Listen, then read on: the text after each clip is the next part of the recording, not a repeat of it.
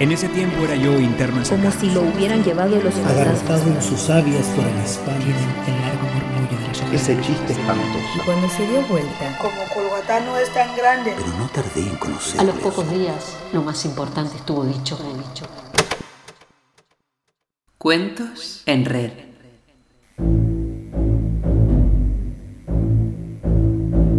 Cuentos en Red presenta 20 relatos narrados desde 20 lugares de nuestro planeta.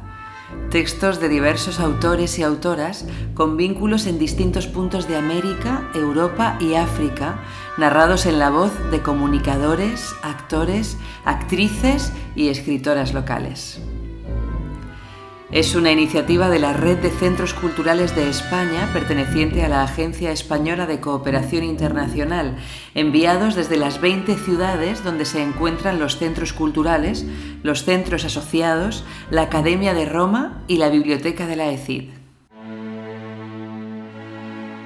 El Centro Cultural de España en Santo Domingo se complace en compartir con ustedes un relato del literato, político y humanista dominicano Juan Emilio Bosch Gaviño, quien nació en 1909 y murió en 2001. Bosch fue un maestro del cuento. Hizo grandes aportes a las letras hispanoamericanas y en 1990 recibió el Premio Nacional de Literatura. En La Ciguapa, un texto publicado originalmente en la obra Indios de 1935, Bosch aborda a este personaje mítico del folclore caribeño, cuya singularidad es tener los pies al revés. Disfrútenlo en la voz de la actriz y dramaturga María Castillo.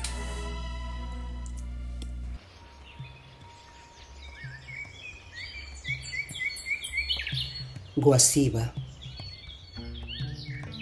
Tu paso onduloso, tus piernas duras y cobrizas, tus manos oscuras, tus brazos llenos, tu pecho alzado, tus hombros rectos y sólidos, tu cuello recio. Guasiba, tu piel brillante y parda como la yagua seca, tu boca en relieve, tus dientes apretados, tu nariz curva y audaz, tus cejas negras y lisas, tu frente estrecha, tu pelo negro que robaba luz, tus ojos pequeños, bravos y precisos. Guasiba, el óvalo largo de tu cara, la curva violenta de tu barbilla, tus pómulos altos, tus orejas redondeadas como el guanicán. ¿Sabes dónde están ahora, Guasiba? Se fue comiendo todo eso, la tierra húmeda y voraz, la negra tierra que orilla el Guayhuí. Yo sé dónde, Guasiba, bajo una piedra grande. Mucho tiempo ha estado cantando a tu vera el río que desciende al Sao, mucho, bello Macorix. Durante todo él no se ha cansado la tierra de morderte. Tú debes haberlo visto desde Caoibay, Macorix, Guasiba. En los haitises y en los saos de tierra adentro sopla el mara.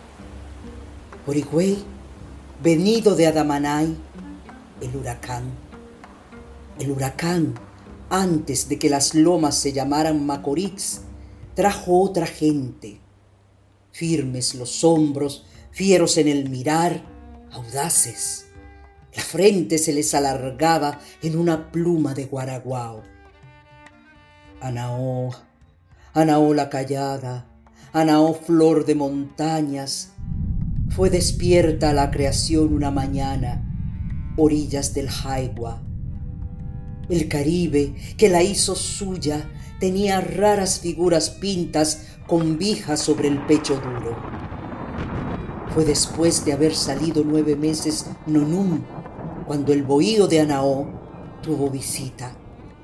De nariz curva y corta como el Caribe, ojos negros y bravos como el Caribe, pequeñito todo lo más posible, Guasiba llenó la barbacoa en el bohío de Anaó.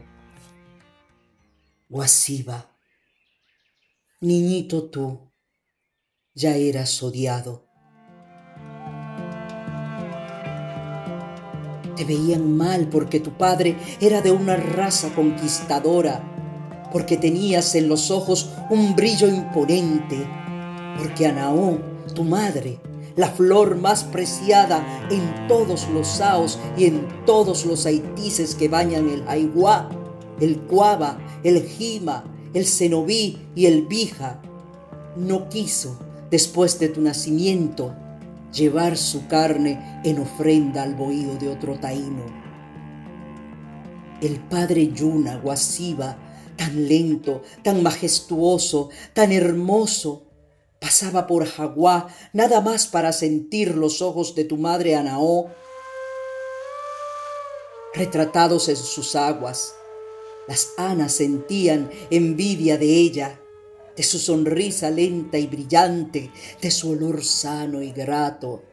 La cama gallarda no tenía tanta realeza como el talle de Anaó, tu madre, Guasiba. El caimoní que come sol y sangre asomado al río no era tan rojo como los labios de Anaó. ¿Comprendes ahora por qué te odiaban los taínos, corazón de piedra? Aquí en Magua, no.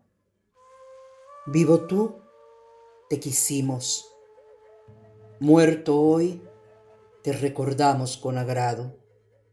En toda la llanura de Magua no encontrarás a Mayuba, Guasiba. Con una voz fina y alegre, tan alegre como el trino del Yaubabayael, cantaba sus areitos Sanaó, la taína de Jaguá. En tierras de Maguá, decía su canto, vive la ciguapa bella y olorosa, la ciguapa de cabellos negros y brillantes, la ciguapa que camina de noche y tiene los pies al revés. De noche sale, seguía el areito. De noche, cuando los cocuyos iluminan el bosque, es bajita y se cubre con sus cabellos. Vive en los árboles, en el jobo, en el guanábano bien oliente. La voz fina y alegre de Anaú se oía todo el día. Cantaba si buscaba digo, si guayaba la yuca para hacer el casabi, si buscaba cipey para alisar el piso del bohío. Siempre cantaba la taína Anaó. Infinidad de veces se iluminó el Jubobaba. Años tras años el Yaubabayael sintió envidia de Anaó Día tras día oyó Guasiba el areíto de la ciguapa. Y ya fuerte, cuando iba por los bosques en casa de ciguas o el conuco para buscar el maíz y la yuca o al río para traer el agua, Guasiba perdía horas ojeando los árboles tras el bulto de la ciguapa que de día dormía y de noche recorría los caminos. Yocanitex, el viejo Bouiti, juraba haber visto una ciguapa por tierras arijunas. Nada, decía tan blanco como su sonrisa, nada tan oloroso como su cuerpo, nada tan erguido como sus senos. Y terminaba. Yocari Bagua Maorocoti el bueno y el grande rey de los dioses, dará en premio una tierra nueva e inmensa al que le dé hijos una ciguapa. Guasiba hombre ya, oía y callaba. Se veía camino de Magua, soñaba de noche con la ciguapa. Ninguna mujer parecía bella a los ojos de Guasiba por aquellos días cuando Nonun lloraba sobre la tierra, noche a noche, con lágrimas que traspasaban el bosque y se posaban en la hoja seca, se iba a conversar con las cibas menudas de la playa o con la raíz más crecida del mamey. Tanto anduvo solo, tanto pensó, que pareció cambiado. Muchos amaneceres le encontró Bey, la bien cortada cara entre las manos, los codos en las rodillas, la mirada sobre las aguas fugitivas del Jaiguá.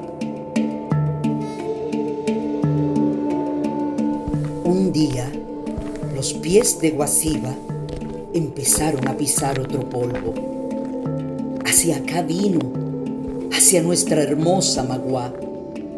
Macorix Guasiba, bien que se alegraron tus ojos y bien que se ablandó tu tristeza en estas tierras de Magua. Magua es como una sábana grande hasta lo increíble adornada con esbeltas canas y claros ríos, adornada con toda clase de árboles. Que inonum se riegan por toda la tierra de Magua sin tropezar lomas.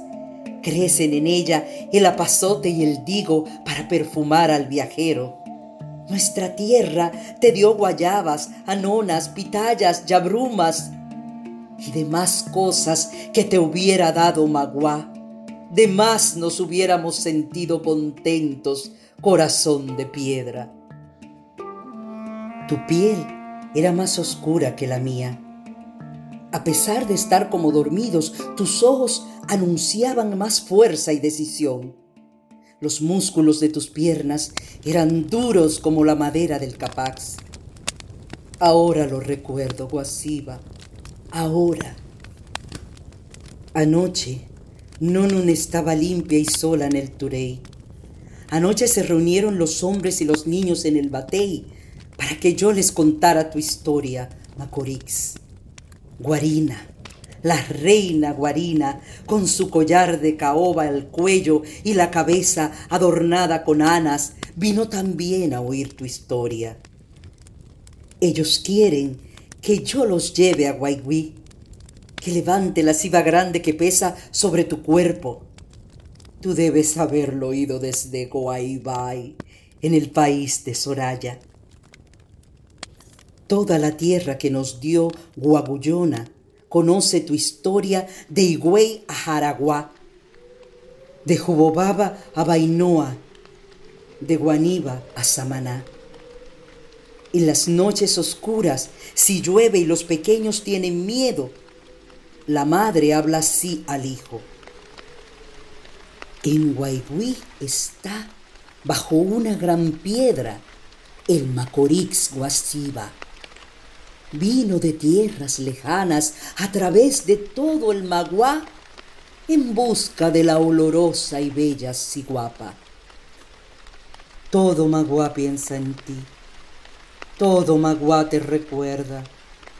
Ya no hay río ni bosque que no haya oído de ti. La ciguapa camina de noche, cuenta la madre al hijo. El macorix bello y tranquilo camina de noche tras ella. Todo Magua piensa en ti. Yo he puesto alas de guaraguao a tu historia guasiva. Oídme ahora. Yo cuento así. Guasiba llegó enfermo, con mucho fuego en la piel y los ojos hinchados al pie del Guaigüí. Guaigüí está allí cerca, hacia donde Gay duerme todos los días. Allá llegó él, encendido, antes de que los cocuyos alumbraran. Yo puedo señalar el lugar donde él durmió esa noche, pero no me atrevo a ir porque estoy viejo y cansado. Fue sí al tronco de una cuava, el más hermoso de todos los que coronan el Guají. Del Guaigüí baja cantando el río de igual nombre. Allí, a orilla del río, durmió Guasiba un amasei echaba hojas sobre las aguas y perfumaba el aire. Guasiba olía el amasei y sentía sueño. Dos días y dos noches así estuvo, porque el calor del sol no le dio contento, sino cansancio. Ha pasado ya buen tiempo. El gran Yocaribagua Maocoroti me enseñó a hablar con los graciosos pájaros. Nadie aprendió antes de mí el lenguaje de las iguacas. Una iguaca fue la que me dijo la historia de Macorix Guasiba, la historia de sus dos últimos días. Oídla. Ella contó así. Los ojos negros de la ciguapa más bella y más arisca de Maguá vieron la segunda noche la sombra del indio. Ella sabía tras qué andaba el Macorix. Estuvo largo y largo rato contemplándole. Después bajó de la macei, cariñosa y distinta. Al inclinarse sobre el cuerpo del enfermo, un gigantesco cocuyo le iluminó el negro cabello. Apenas se alzó un punto de brillo en los ojos de Guasiba. La ciguapa arisca estaba tierna y admiraba la barbilla atrevida y los músculos duros, más duros que el cápax del Macorís. Pero de los labios encendidos de Guasiba, solo una palabra salía. Anaó. Mucha agua del río había pasado frente a ellos cuando la ciguapa vivió la verdad. Frío como la ciba en la noche, frío hasta dar miedo, se hizo el cuerpo del enfermo. Se habían cerrado sus ojos y los labios tenían color de maíz tierno. Todo esto vio la ciguapa. Todo esto vio y lloró. Los guaraguaos comen carne y quizá vinieran en busca de la de Guasiba. Su opía podía además quedar vagando por los caminos tras los vivos para asustarles de noche. Con sus propias manos, pequeñas, oscuras y ágiles, cavó la ciguapa el hoyo a orilla del Guayguí. Gay, al levantarse en la mañana, encontró cambiada de sitio la ciba grande, la más grande cerca del arroyo. Aquel día sintieron las mujeres de Maguá, todas las que viven a lo largo del Guayguí, después que éste cambia su nombre por Camú, que las aguas con que llenaban los canarís eran saladas. La iguaca me contó que les dieron ese sabor las lágrimas de la más bella y arisca y guapa que viviera en Magua. Macorix Guasiba, la tierra negra y voraz, la tierra húmeda y alta del Guayguí, se ha estado comiendo tu cuerpo recio, tus ojos tristes y bravos a la vez. Quizás Anaó tu madre te espere todavía en su bohío. Yo digo tu historia en el batey, cuando no me alumbra. Bello y silencioso, el amor te dio vida y muerte. Aun así como estoy, cansado y viejo, siento alegría y orgullo si te recuerdo. Estaba muy joven cuando atravesaste mi tierra, casi tan joven como tú. Pero guardo en la memoria tu cuerpo musculoso, tu paso elástico y tu pelo negro. En el país de Soraya está Cuaibay. Descansa en él. Aquí donde moramos los hombres, tienes un canto eterno, el del río Guayguí que murmura tu nombre.